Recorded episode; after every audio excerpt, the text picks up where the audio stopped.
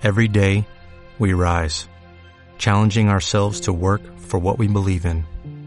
At U.S. Border Patrol, protecting our borders is more than a job, it's a calling. Agents answer the call, working together to keep our country and communities safe. If you are ready for a new mission, join U.S. Border Patrol and go beyond. Learn more at cbp.gov/careers. Nadie se deje confundir ni engañar. Estar alerta es la palabra de orden.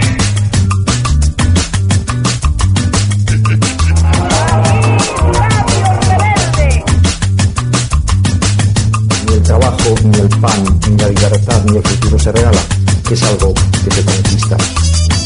Tony tiene razón, los obreros son todos unos pescados. Se equivoca, no hace falta valor para apretar un gatillo, pero sí para madrugar cada día y vivir de tu trabajo. Vuelve la insurgencia a las ondas. Vuelve Radio Rebelde Norte, la trinchera comunicativa de Radio Almenara, 106.7 FM. Hola, buenas noches, bienvenidas y bienvenidos a Radio Rebelde Norte. Hoy es nuestro primer programa de la quinta temporada. Hemos tardado en volver a las ondas, pero volvemos otra vez y con muchas ganas de tener una temporada, en este caso nuestra quinta, pues bien cargada de contenidos interesantes, de cultura, de historia, de música y como siempre de, bueno, de, gran cantidad de debates y de, y de luchas que se van dando en nuestros barrios. En este programa de hoy es nuestro programa número 108. Queríamos haber vuelto en septiembre, pero bueno, pues como se ha ido alargando el verano, pues al final también nos contagió un poco ese espíritu de veraniego, de calor y, y sol hasta octubre y hemos ido retrasando, pues ya nos conocéis, hasta que nos ha venido ya la gana de retomar el programa. Hoy es 8 de octubre, es lunes, hemos empezado también con 20 minutos de retraso, pero tenemos un programa bien cargado de buenos contenidos y antes de dilatarme y dar de, bueno, y empezar a explicar el, de qué va a ir el programa, quería presentaros a mis compañeros que me acompañan, Bernardo a los mandos, buenas noches. Hola, muy buenas. Y a Crespo, bienvenido de nuevo. Muchas gracias, bienvenido y de nuevo también un saludo para todos los que estén ahí al otro lado de la radio, encantados de volvernos a escuchar.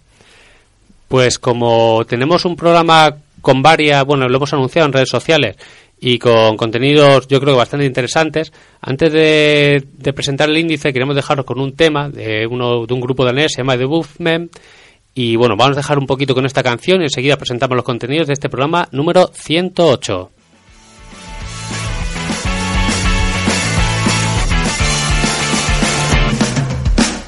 Workers. We've been on strike now for a year, without giving in. Government's falling, people are calling, it's up to you. When it happens to be true, just don't give in. So why don't you wake up and stay a little longer? We got love, we got hope, we got Mars. So why should we break up? Why should we break up? I feel a little stronger. Cause your love, cause your love feels so good.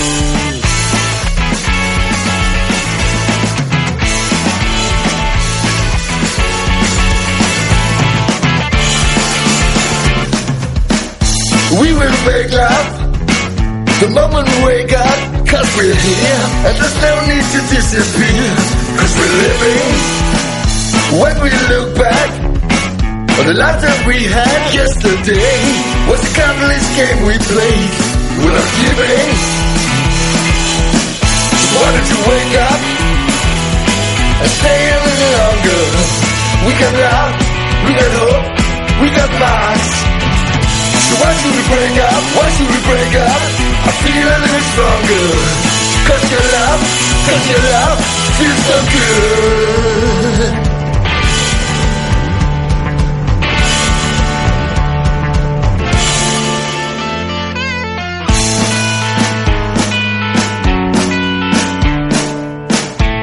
Don't you wake up?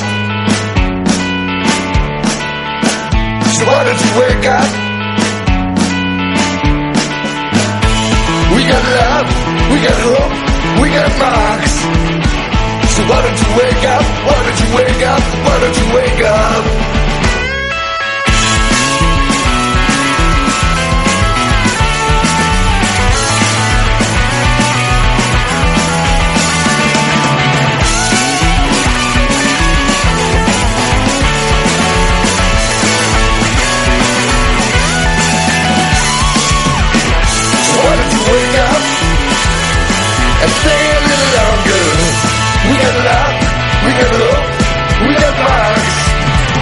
So why should we break up? Why should we break up? I feel a little stronger. Cause your love, cause your love feels so good. Work is united all over the world now. Government's falling, people are going. Why don't you wake up? Why don't you wake up? Why don't you wake up? Hey.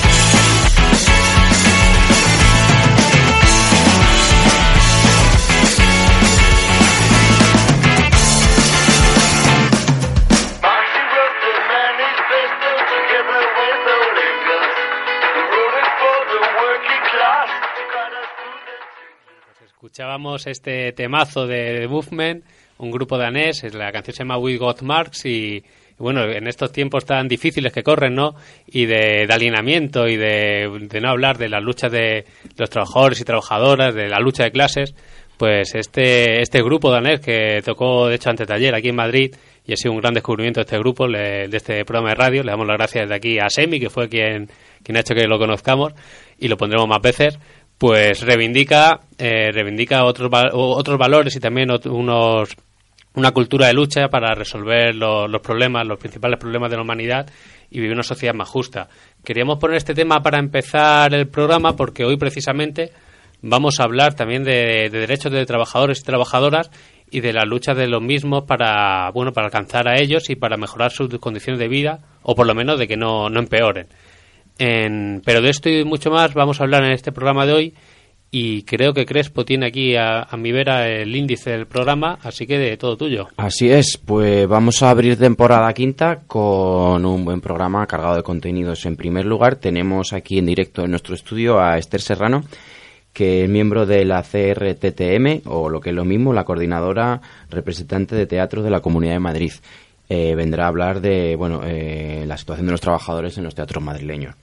También tendremos aquí eh, a Mai, compañera de Radio Almenara, que trabaja en el programa La Luciérnaga y ella nos hablará de actividades y reivindicaciones en el Día Mundial de la Salud Mental. Yo os traigo otra sección más de historia histórica, en este caso en torno al alzamiento de Pascua y a la independencia de Irlanda en general. Y por último, pues por si no tenéis nada que hacer este fin de semana, vamos a, a hablaros de los, de lo- del programa que hay para la fiesta del barrio del Pilar. Muchas gracias, Crespo. Y como decíamos, eh, hoy tenemos a Esther para hablar de la lucha de los trabajadores del teatro, de los teatros de la Comunidad de Madrid. Em, pero antes de, de dar paso a su entrevista, queríamos recordaros que aunque nos estáis escuchando, nos podéis escuchar en directo en la 106.7 FM en el norte de Madrid, en la zona de Tetuán, Ventilla, eh, también a través de streaming en radioalmenara.net y en TuneIn. Y si no os diera tiempo a escucharos en directo, pues como mucha gente hace, luego podéis descargar los podcasts en iVoox, que bueno, y seguirnos a través de los perfiles de redes sociales que nos recuerda a Bernardo. Pues nuestro perfil de Facebook, Radio Rebelde Norte, nuestro perfil de Twitter, Radio Rebel Norte, y nuestro perfil de iVoox es radiorebeldenorte.ivox.com. Y ahora sí, eh, decíamos que teníamos a Esther, no es la primera vez que pisa los estudios de Radio Almenara, ha estado también con nuestros compas de qué de qué, y lo primero de todo, pues agradecerte tu presencia aquí y darte las buenas noches, bienvenida. Buenas noches, igualmente. Lo primero que queríamos, para quien nos esté escuchando y no esté familiarizado con, con los problemas que están teniendo los trabajadores y trabajadoras de los teatros de la Comunidad de Madrid, era que nos explicarais qué es, la, qué es esta coordinadora, por qué se constituye esta coordinadora y qué estáis pidiendo. Pues hace unos cuatro o cinco años ya, yo ya perdí la cuenta. Eh, por decisión de unos compañeros, eh, nos juntamos todos las- los comités de empresa de todos los teatros en la Comunidad de Madrid. Un día nos, queda- nos quedamos en una cafetería y juntamos pues eh, gente del comité de empresa del Teatro Real, de los teatros municipales, de los teatros nacionales, todos los teatros que había del canal. Y nos juntamos pues un poco para ponernos al día unos con otros. Pues ni nosotros como teatros municipales sabíamos lo que estaba ocurriendo en el Teatro Real, eh, empezaban a tener eh, problemas con el Teatro del Canal, puesto que había sido privatizado y entraba Clece y tenían un montón de, de problemas entre ellos y nos íbamos poniendo al día y nos dimos cuenta que nosotros más o menos estábamos, pues eso, teníamos nuestros problemas, teníamos nuestras historias, pero los teatros privados estaban totalmente desprotegidos y estaban llegando a tener unos problemas realmente importantes. Entonces, a partir de ahí, lo que creamos fue una especie como de, de um, nexo entre los trabajadores en la, en la Comunidad de Madrid privados y las, las grandes empresas. Entonces, en cierta manera, al ser nosotros comités de empresa de teatros públicos, en cierta manera estábamos más protegidos, teníamos más información, teníamos más acceso a abogados, a leyes, a, pues a, a toda la, la- la normativa, ¿no? Y a partir de ahí, pues empezamos a movernos. eh, la gente, claro, evidentemente, este mundo es muy pequeño y siempre acabas conociendo que tienes amigos, familiares que trabajan en la privada. Y entonces empezamos a, pues a darnos a conocer por vía, de- por redes sociales y por, pues y montamos un blog y tal. Y a partir de ahí, pues la gente empezó a contactar con nosotros. Me decía uno, pues mira, es que yo tengo un contrato en el teatro no sé qué y es que no sé si este contrato está bien. Pues bueno, pásamelo a ver qué tal. Oye, pues mira, esto está bien, esto está mal, mira a ver qué convenio tenés, mira tal. ¿Qué pasa? Que los problemas se han ido, eh, se fueron focalizando y nos dimos cuenta que aparte de que tenían en el teatro, en el teatro de canal, tenían problemas con, con el convenio suyo, porque al entrar CLECE, el convenio que nos protegía antes era el convenio del 98 y eh, CLECE decidió que no, que se descolgaba del convenio y que tiraban directamente al Estatuto de los Trabajadores. La movida, pues hay que negociar un convenio. Imagínate, desde 1998 no hay convenio.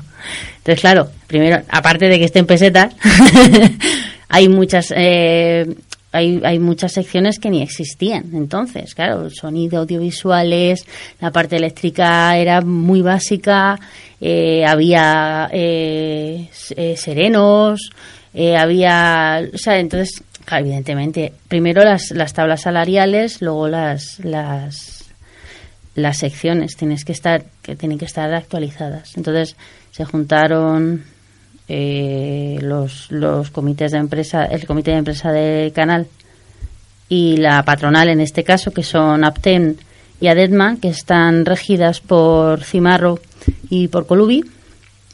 Y ahora están en ello, están negociando el convenio y tal. Nosotros estamos pues como como oyentes, estamos como asesores dentro del convenio, de la negociación del convenio. Entonces lo único que hacemos es servir de intermediarios entre los trabajadores y lo que se está moviendo ahora mismo en la Comunidad de Madrid. Eh, bueno, ya nos dejabas ver que hay diferencias muy significativas entre trabajadores de unos teatros, de otros, eh, pero ¿cuáles, nos gustaría saber cuáles son los principales problemas que afectan a, a los trabajadores y trabajadoras.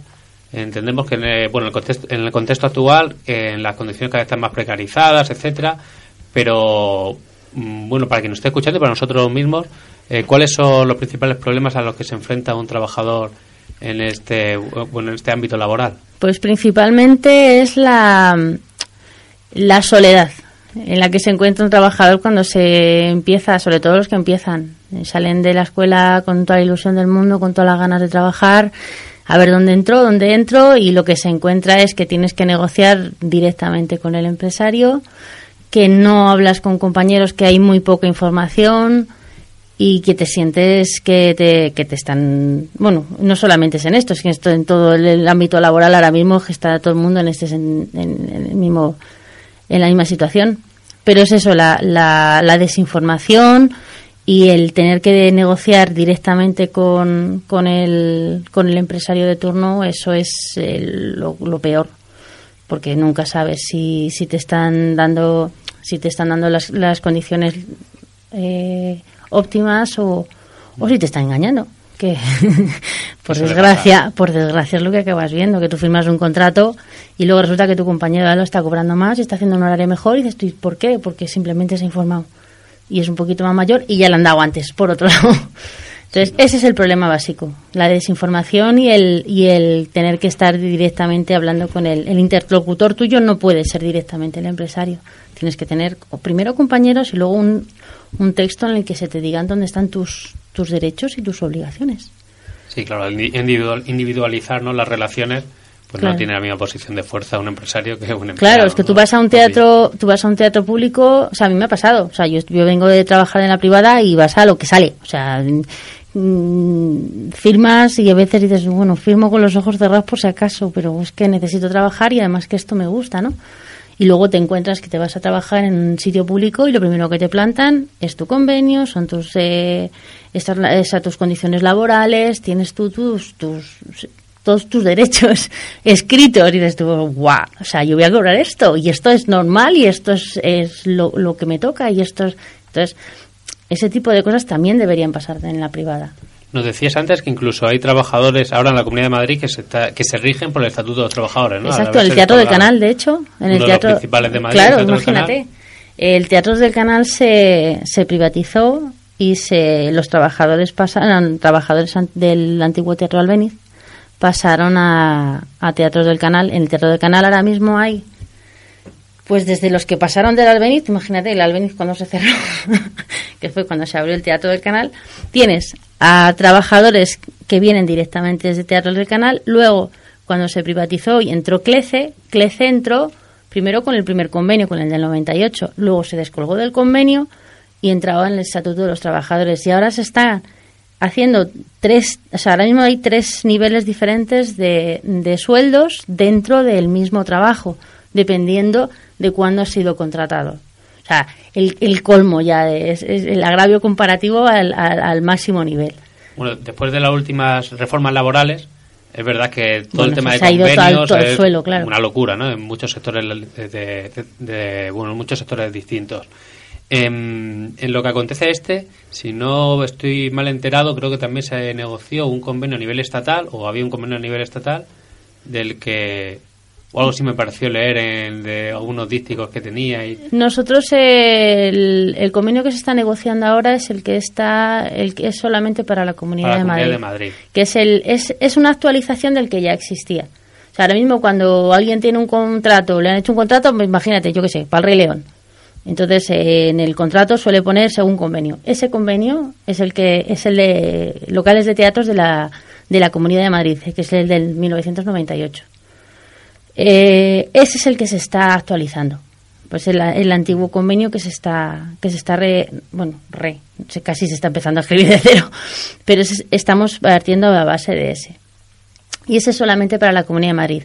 Hay convenios para los teatros nacionales, hay un tiempo tienen su propio convenio con el INAEM, los teatros municipales en el que yo pertenezco, eh, Madrid Destino, también tiene el propio convenio suyo, que también se está negociando por otro lado.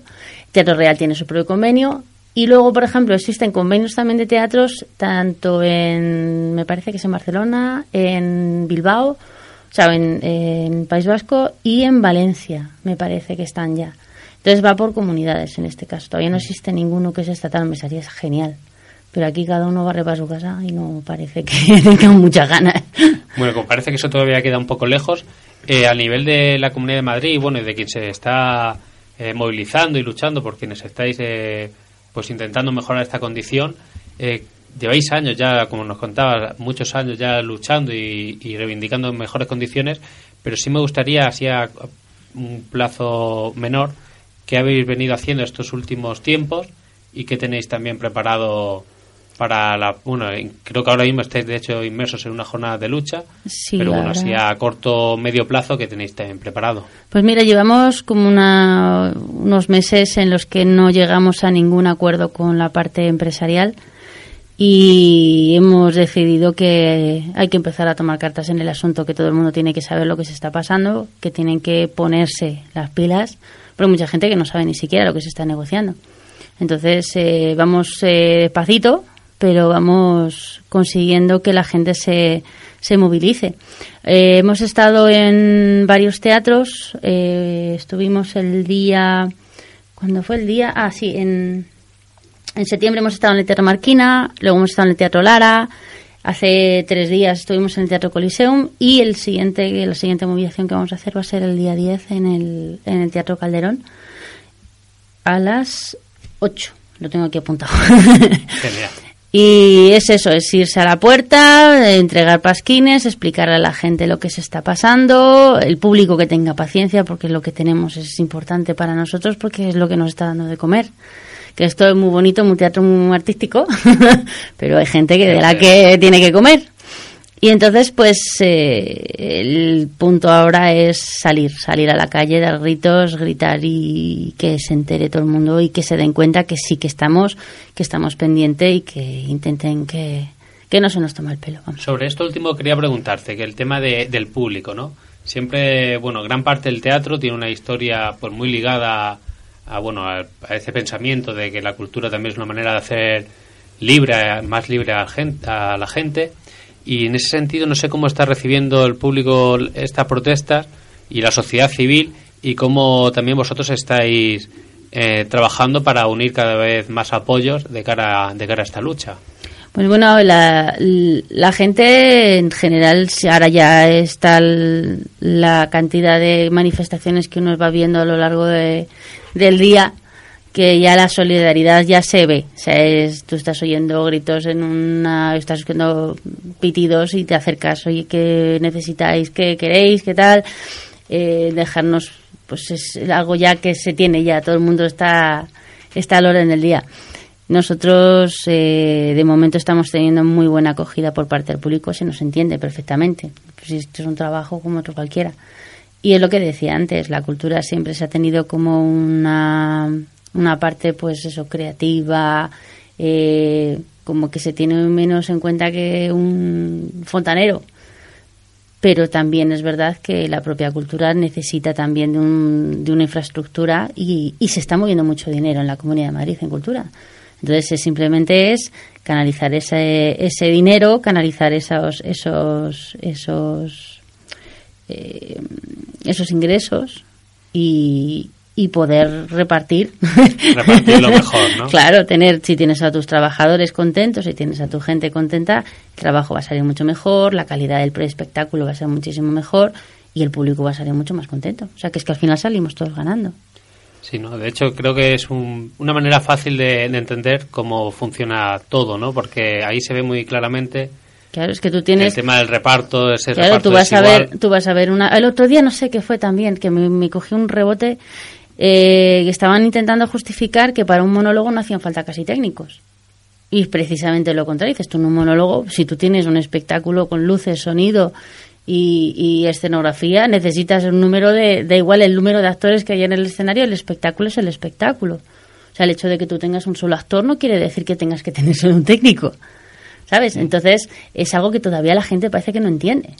Si es que no, es que para un. Yo es que si yo quiero montar un monólogo, me sale muy caro tener que llevar a cinco técnicos. Pues si tú quieres un espectáculo de luces, de sonido, con una escenografía, o tengas que tener tu, tu espectáculo, que venga un actor, ¿qué más te da?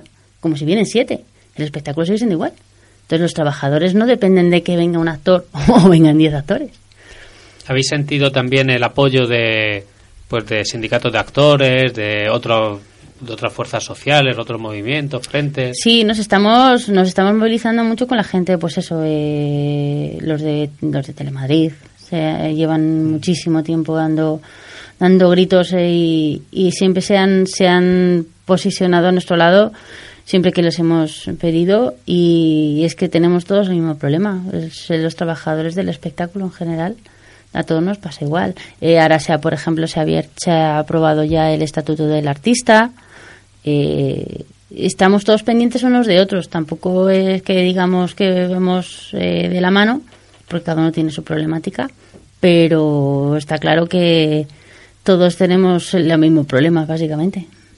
¿Y la patronal cómo está recibiendo pues estas movilizaciones, esta, bueno, todo lo que venís haciendo? pues no sé si mal o peor. De momento, la última vez que fuimos a fuimos a una, fuimos una pitada en el Teatro del Canal eh, y también avisamos por redes y toda la vaina, no aparecieron. y luego achacaron a que es que en un, en un tuit se les nombraba y eso les parecía ofensivo. Y entonces, eh, poco más que somos unos jetas que estamos pidiendo aquí, que es que, no, que, que- que somos muy caros, básicamente. ¿Qué, qué pedimos? ¿Que a dónde vamos? Y respecto a la administración pública, Y la administración pública, de momento, no tenemos ningún tipo de. Es que tampoco se nos ha ocurrido pensar qué puede hacer la administración pública por nosotros. Porque al fin y al cabo, esto de- no dejan de ser empresas privadas, empresarios privados y, y problemáticas de trabajadores. Lo de momento no tenemos ningún, ninguna, ningún apoyo, vamos, generalmente. bueno, pues nos decías que esta semana os queda este miércoles 10 que tenéis una convocatoria. Em, ¿Qué le dirías a quien nos esté escuchando? ¿Cómo puede, pues un vecino, una vecina, eh, cómo puede soli- solidarizarse y apoyar esta, esta lucha? Pues simplemente eh, escuchando, eh, teniendo paciencia, sobre todo teniendo paciencia, que mucha gente en los teatros se enfada porque dicen que les molestamos. Teniendo mucha paciencia y difundiendo, difundiendo si conoces a algún compañero, amigo, hijo, vecino, eh, hermano que trabaja en el teatro, que es, oye, mira, que sepáis que está esto, que tenéis que estar pendientes, eh, difundir. Necesitamos que todo el mundo sepa lo que pasa y, y que nos unamos. Si es que somos cuatro gatos. Si es que al fin y al cabo esto es. El otro día no sé con quién hablaba, con un compañero de comisiones obreras, y nos contaba que, así a grosso modo, ¿eh? sin, sin ningún tipo de dato real ni nada, contabilizaban que los técnicos en la Comunidad de Madrid somos unos 3.000. 3.000 personas. Es que no llegamos ni a, ni, a, ni, a un, ni a un partido de fútbol. Es que, ¿cómo no nos podemos poner de acuerdo 3.000 personas? Que no es tan difícil pero nos tenemos que enterar. Entonces, eh, si llegamos a las 3.000 personas sería la leche. Y si nos juntamos ya y decimos hasta aquí, ya, yo ya me acuesto tranquila. Pues muchas gracias, Esther. Yo creo que como resumen de esta entrevista, ¿no? Nos quedamos con esa idea de que si de verdad nos unimos y en casos como este más se ve muy claramente, muy fácil en cómo se puede mejorar, pero que a veces por, por esa vid, por esa bueno, ese pensamiento, esa manera de vivir que se tiene hoy en día o que se tiene cada vez más, eh, incluso nos vamos cavando nuestra propia precariedad y claro, una vida que, difícil. Y no solo eso, sino que es que además nos lo están poniendo difícil. O sea, a los, a los empresarios no les interesa que yo sepa lo que estás cobrando tú. Entonces te- siempre van a intentar que no te enteres de las cosas y el que se está enterando, ojo, ojito con este, que este no es, no es sindicalista, pero se mueve demasiado. Se le saca mucho la cabeza. Cuida con este, cuida con este. Y entonces meten miedo. Y el miedo es lo peor que podemos tener porque es totalmente infundado. No estamos haciendo nada malo. Y no pasa nada por informarse y preguntar a una señora, oiga, ¿cuál es mi convenio? Oiga, ¿cuáles son mis derechos? Oiga, ¿cuál es, dónde, ¿dónde viene escrito dónde estoy yo? ¿Qué estoy firmando? Sobre todo es eso, ¿qué estoy firmando? Y no es tan difícil, solo que hay que dar el pasito y pasar por encima del miedo. Sí, no decía un gran sindicalista de este país que la democracia no podrá ser plena hasta que no entre dentro de los centros de trabajo. Exactamente, pues ahí estamos, intentando entrar. Pues muchas gracias Esther y contar con nuestros micrófonos, que aunque sean humildes, pero para dar Son voz a... perfectos, porque hablan más alto que yo, así que no hay problema. Pues muchas gracias Esther. a vosotros. Y ahora pues tenemos, pues seguidamente vamos a entrevistar a la compañera May de La Luciérnaga, el programa que nos precede, pero antes os queríamos dejar con una canción de un grupo madrileño que nos envió el disco aquí a, a la radio, su nuevo disco que se llama La Mina de Sal y el tema, ¿cómo se llama, Bernardo? Em, Bueno, es por instinto sí, la por instinto. mala educación, ¿no? Eso, el grupo se llama La Mala Educación y os dejamos con... Al revés, el grupo se llama por instinto. Ah, por instinto y la canción se llama La Mala Educación, con un excelente videoclip oficial. Ah, salud.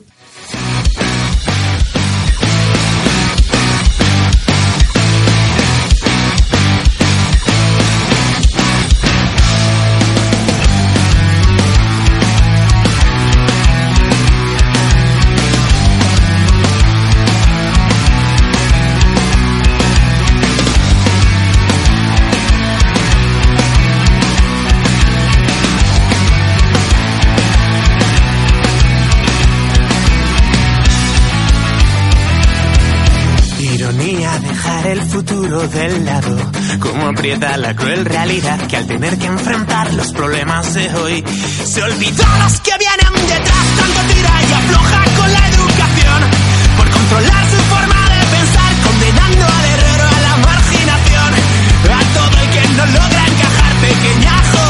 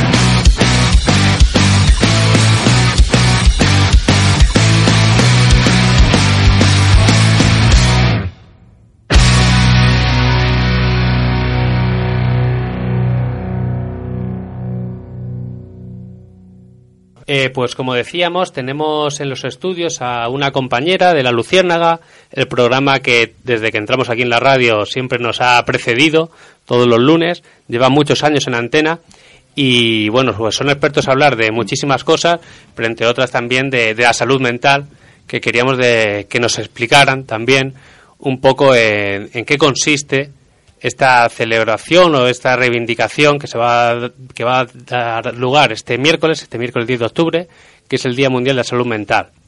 Em, decíamos que nos expli- expliquen porque a veces eh, da la impresión que la salud mental, a pesar de, de que es algo muy amplio, diverso, que nos afecta pues a todas las personas, pero que casi nadie quiere hablar de ello. Por ello, la primera pregunta, tenemos aquí a Mai. Eh, gracias por acompañarnos. Gracias a vosotros. Es eh, que nos expli- expliques qué se reivindica y qué se pretende eh, alcanzar o, o luchar por ello con la celebración de este día.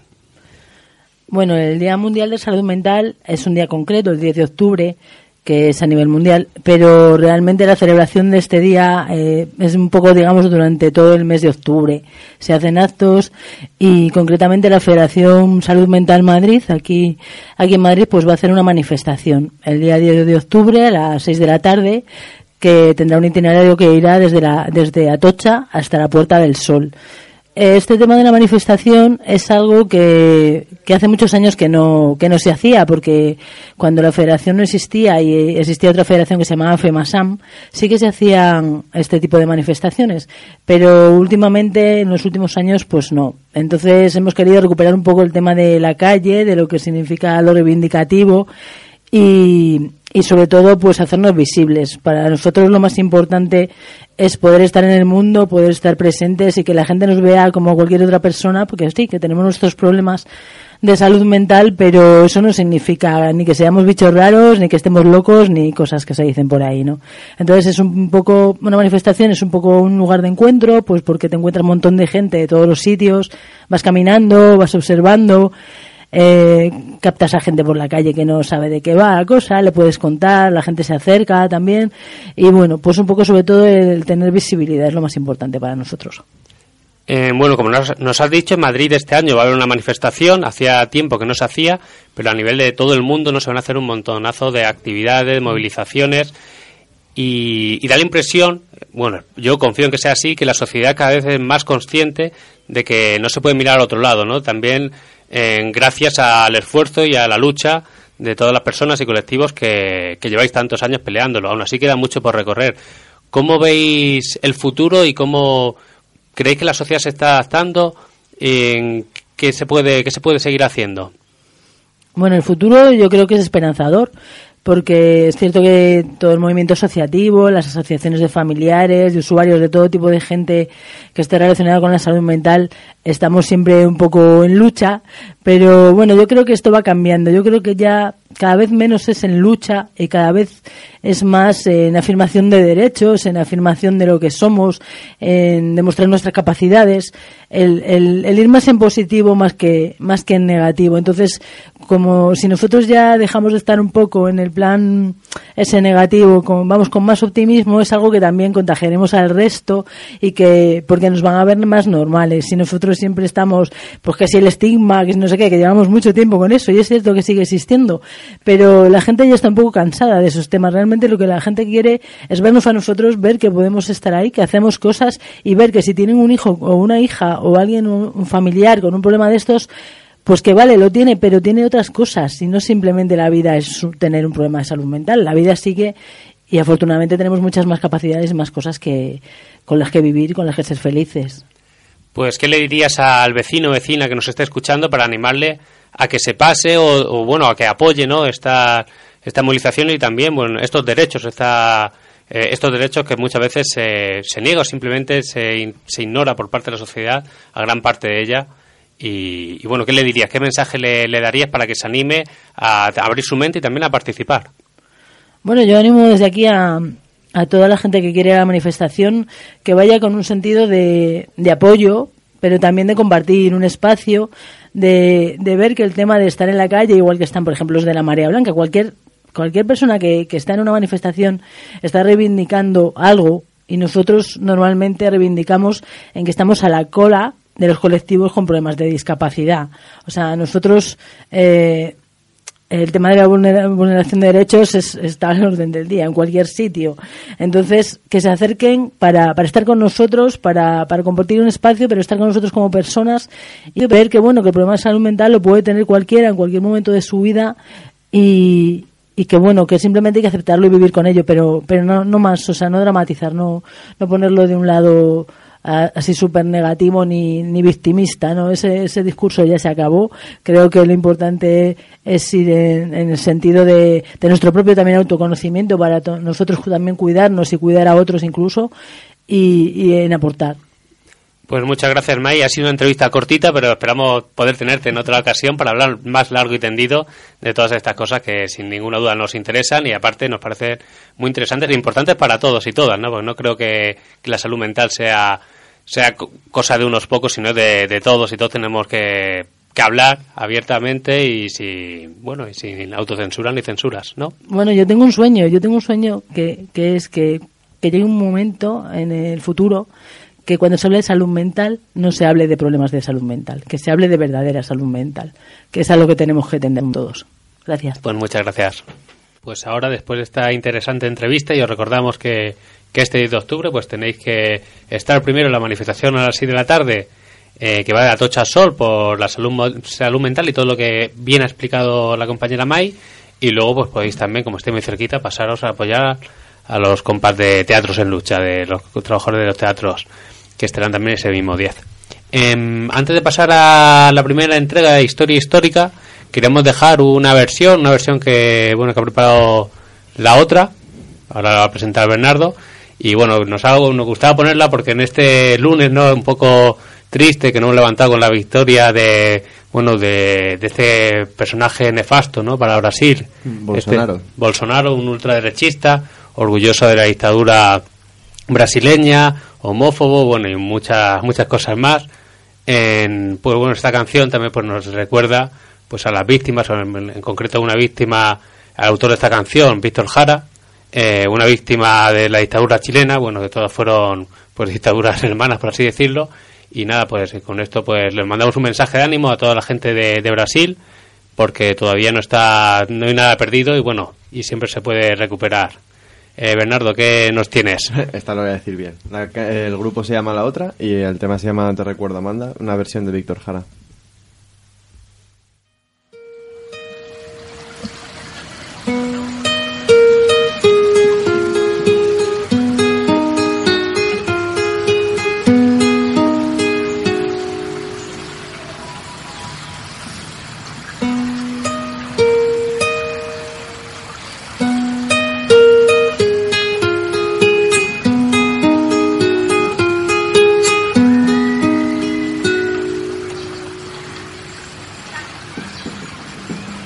Recuerdo, Amanda, la calle mojada, corriendo a la fábrica donde trabajaba Manuel. La sonrisa ancha, la lluvia en el pelo, no importaba nada. Ibas a encontrarte con él, con él. Son cinco minutos, la vida es eterna en cinco minutos. Suenan las sirenas, de vuelta al trabajo.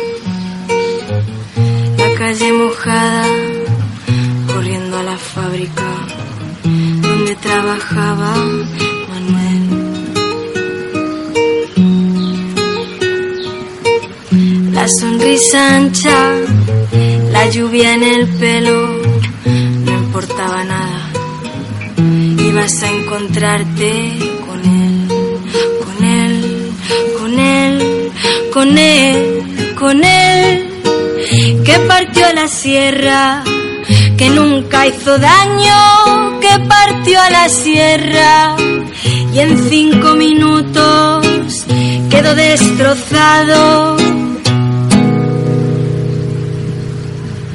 Suena la sirena de vuelta al trabajo, muchos no volvieron, tampoco Manuel.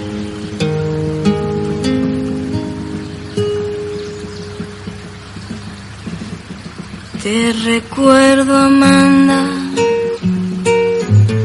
la calle mojada, corriendo a la fábrica donde trabajaba Manuel.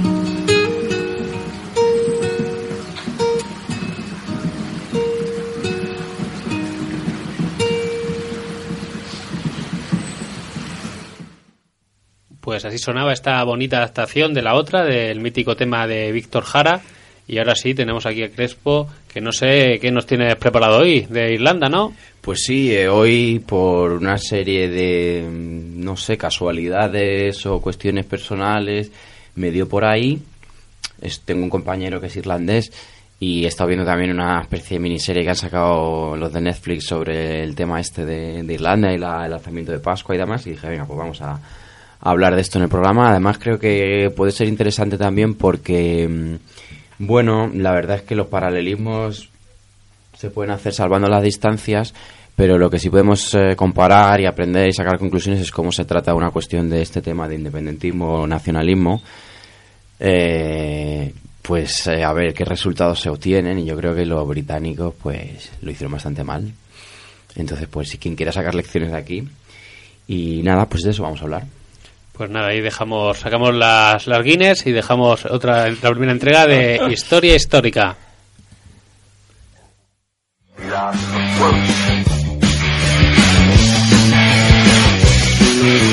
La sección de historia de Radio Rebelde Norte. Bueno, como decía, vamos a hablar de, del tema de la independencia irlandesa y de lo que se conoce en inglés como Easter Rising, que en español lo traducen el alzamiento de Pascua. Eh, mientras suena de fondo la canción de Sinead O'Connor, eh, de Foggy Dew, que trata sobre los hechos de este alzamiento de Pascua, pues vamos a ir contextualizando este hecho. Yo he querido mm, hacer de ese alzamiento la pieza central de, de la sección, pero eh, conviene hablar de los antecedentes y de las consecuencias de esto. Entonces, lo primero, mm, cuando estamos hablando de- del proceso de independencia de Irlanda, es eh, comprender cuándo entra Irlanda a formar parte o a estar dentro de la órbita de, de la monarquía inglesa. Esto sucede en el siglo XVI, durante el reinado de Enrique VIII. En esa época, Irlanda era un reino independiente, pero tenía ciertas, ciertos lazos de alianza con Inglaterra. En ese contexto, eh, la dinastía gobernante en Irlanda se había ido desentendiendo de esa, digamos, alianza hasta el punto de estar casi metido en una rebelión contra los ingleses. Eh, Enrique VIII lo que hizo es sofocar eh, esa oposición y forzar al Parlamento irlandés, que todavía entonces era soberano, a que fuera a que le otorgase el título de rey de- Irlanda. Eh, así entra a estar, digamos, eh, bajo la órbita irlandesa, eh, perdón, inglesa, aunque no, no es oficialmente parte del Reino Unido ni nada. En el siglo XVII, pues este, esta situación se incrementa y se agudiza.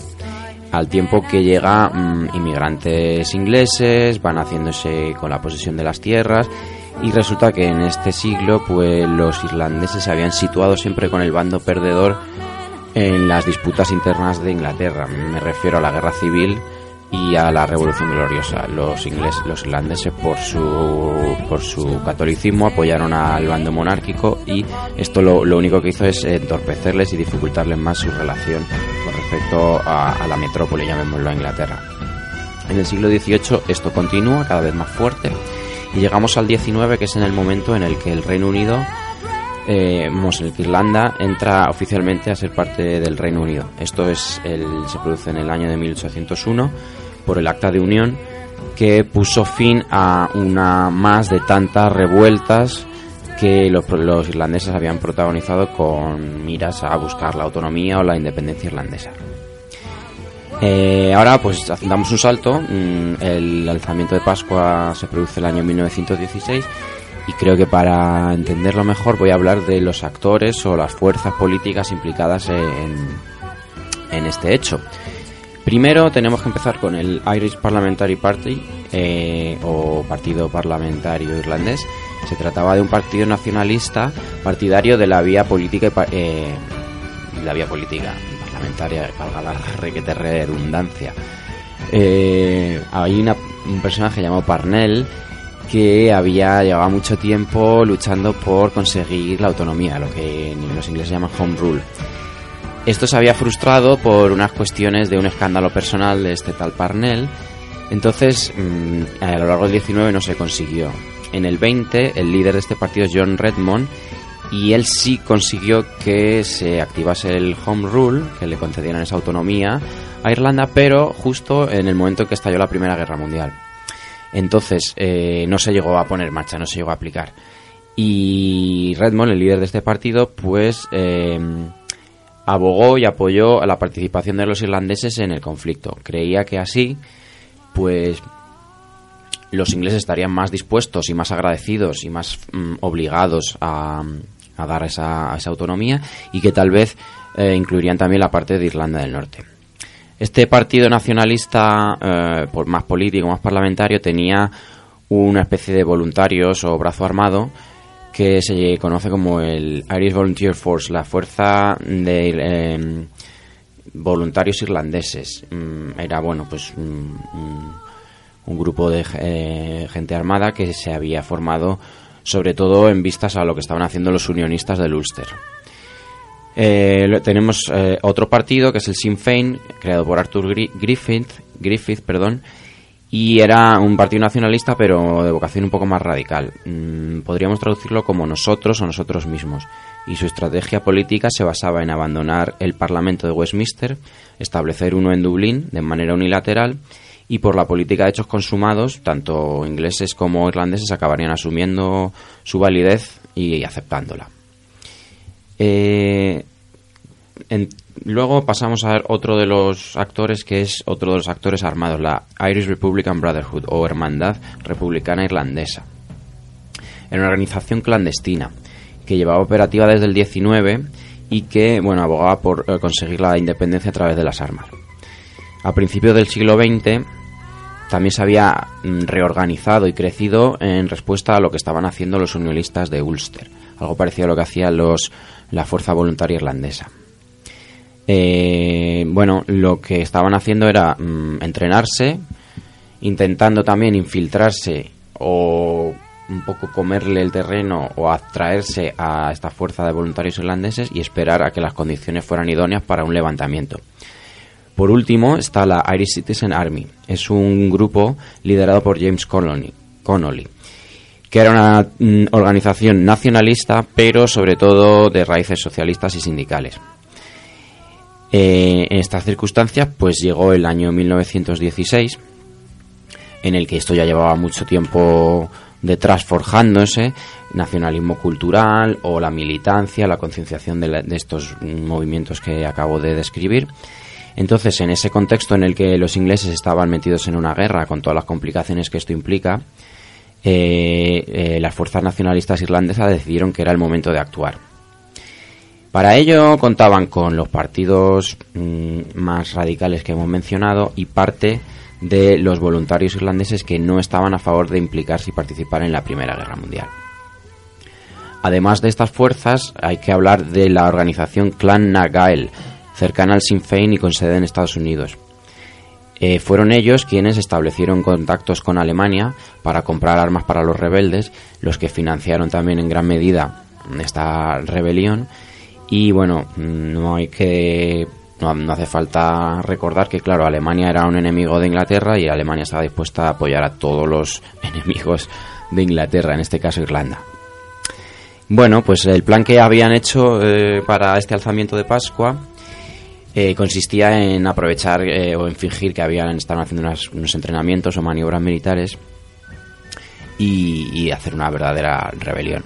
Lo que sucede es que pocos días antes el líder de la fuerza voluntaria irlandesa mm, llamó a la, a la abstención de sus miembros porque creía que no era muy honesto participar, eh, levantarse cuando eh, aprovechando que, el enemigo entre comillas estaba eh, implicado en otra guerra.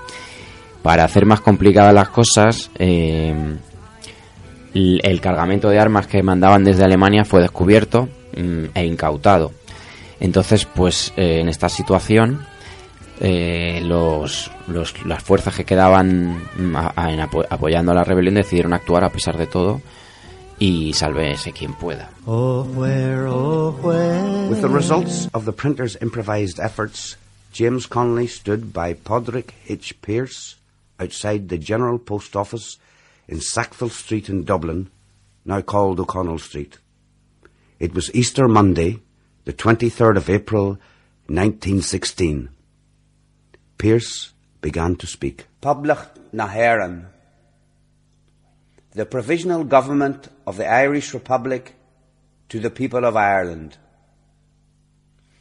Irish men and Irish women, in the name of God and of the dead generations from which she receives her old tradition of nationhood, Ireland through us summons her children to her flag and strikes for her freedom. Having organised and trained her manhood through her secret revolutionary organisation, the Irish Republican Brotherhood, and through her open military organisations, the Irish Volunteers and the Irish Citizen Army, having patiently perfected her discipline, having resolutely waited for the right moment to reveal itself, she now seizes that moment and, supported by her exiled children in America, Bueno, pues ahí estábamos escuchando a los propios líderes del alzamiento de Pascua proclamando la República Irlandesa. Esto sucedió dos días después de lo previsto, el 23 de abril de 1916, eh, una y en la ciudad de Dublín. La idea era haber trasladado eh, la revuelta al resto de, de Irlanda. No pudo ser por las condiciones que acabamos de describir. Entonces, parte del Irish Citizen Army, parte del Irish eh, Republican Brotherhood el Sinn Féin se decidieron mm, levantar en armas. Eran en torno a unos mil rebeldes y tomaron posiciones en mm, varios lugares estratégicos de la ciudad, entre los cuales destaca el GPO o General Post Office, el edificio de correos. Eh, allí es donde se leyó esta proclamación que acabamos de escuchar, en donde se reclamaba la soberanía inglesa y el derecho y perdón, la soberanía irlandesa y el derecho a ejercerla de manera total. Muy importante, también se insistía en el carácter social que debía tener la nueva república. Durante seis días se enfrentaron en batallas callejeras esos mil o mil y pico rebeldes irlandeses contra casi 20.000 soldados británicos. En la conflagración también murieron civiles inocentes. Fue la intervención del general, del general Maxwell, resuelto a acabar con, esto, con esta rebelión por todos los medios disponibles, lo que puso fin a la misma. Los, los insurrectos terminaron viéndose desbordados, terminaron por, re- por rendirse. Después serían todos ejecutados, pero esa brutal represión no hizo sino aumentar el apoyo popular al alzamiento. Como era de pasada la, la revuelta de Pascua, el independentismo irlandés no, no acabó. El gran beneficiado fue el Sinn Féin, que logró capitalizar el descontento hacia los ingleses. En las elecciones del 1918 obtuvieron una gran mayoría y sus diputados declararon la República e inauguraron un parlamento independiente en Dublín. Esto dio inicio a una guerra contra los britán- británicos en la que el IRA, bajo la táctica de guerra de guerrillas, tuvo un papel protagonista. Es en este contexto en el que en 1921 Michael Collins y Arthur Griffin decidieron firmar la paz con Inglaterra.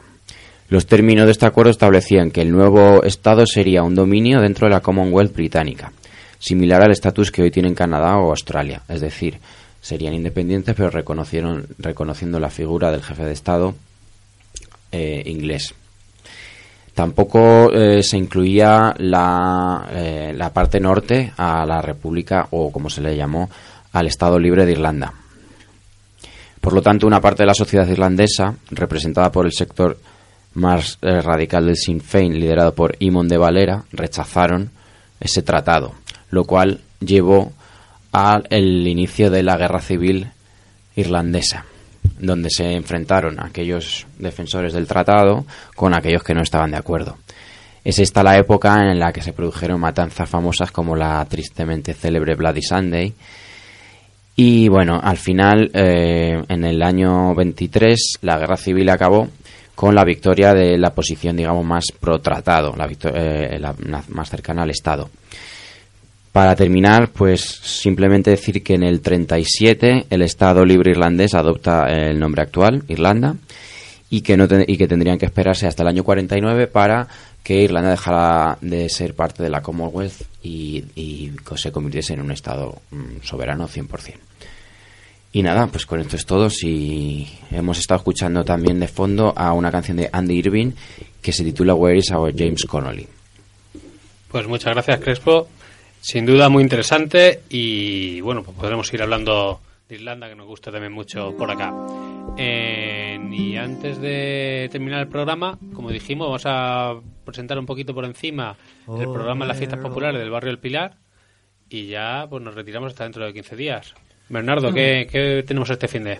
Mm, Pues la verdad que el fin de viene completo porque además eso coincide que el día 12, que es el día festivo, pues va a caer en viernes, así que las fiestas del barrio El Pilar van a durar cuatro días, eh, jueves, viernes, sábado y domingo, del 11 al 14. Y vamos a tener, pues por, las, por la mañana del jueves, pues tendremos desde una exhibición de arte urbano, taller de autodefensa feminista, eh, de conciertos de folk y luego ya, eh, que va a ser la tónica en general ya por la noche, pues conciertos así bastante guapos. Pues el viernes pues tendremos a Alicia Ba- Batra y la Orquesta del Gueto, Vagos Permanentes, Papa Wanda, que estuvieron en nuestro festival hace dos años.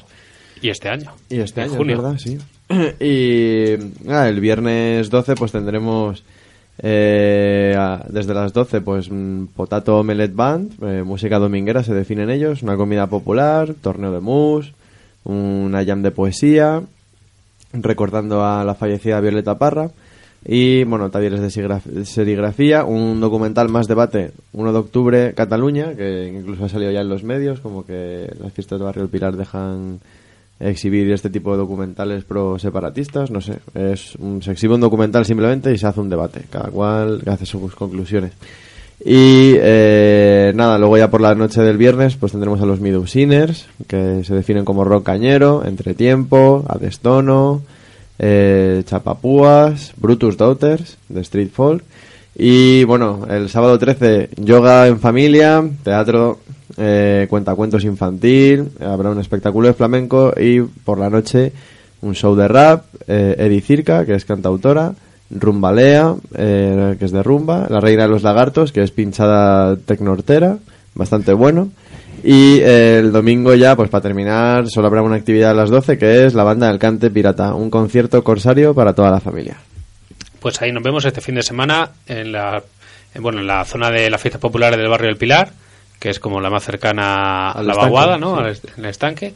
Y pues para terminar, pues dejamos una canción de un grupo que va a tocar ahí, que es Vagos Permanentes, y que tiene que ver con los tiempos que corren, ¿no? Incluso con esa gente que va amenazando porque se hace un, un se va a proyectar un documental sobre Cataluña, ¿no? Hay gente que le gustaría que todos los que piensan distinto estuvieran presos y pues de aquí pues lanzar u- pues nuestro granito de arena por la libertad de expresión y contra ese contra estos fascistas que quieren retroernos a tiempos pasados. Sí, antes de poner el tema, pues y para salirnos aquí un poco de la norma, como tu cumpleaños estuvo fuera de las emisiones, bueno, pues feliz cumpleaños, Fran, que fue el Felicidades, 17 de jefe. Ahí en ese prechero tienes un regalo. Una barra de pan, un bocadillo. Que el pan, el pan es muy necesario ahora. Y nada, y con esta sorpresa pues os dejamos con vagos permanentes y el tema es que vienen los grises. Muchas gracias. Salud y rebeldía.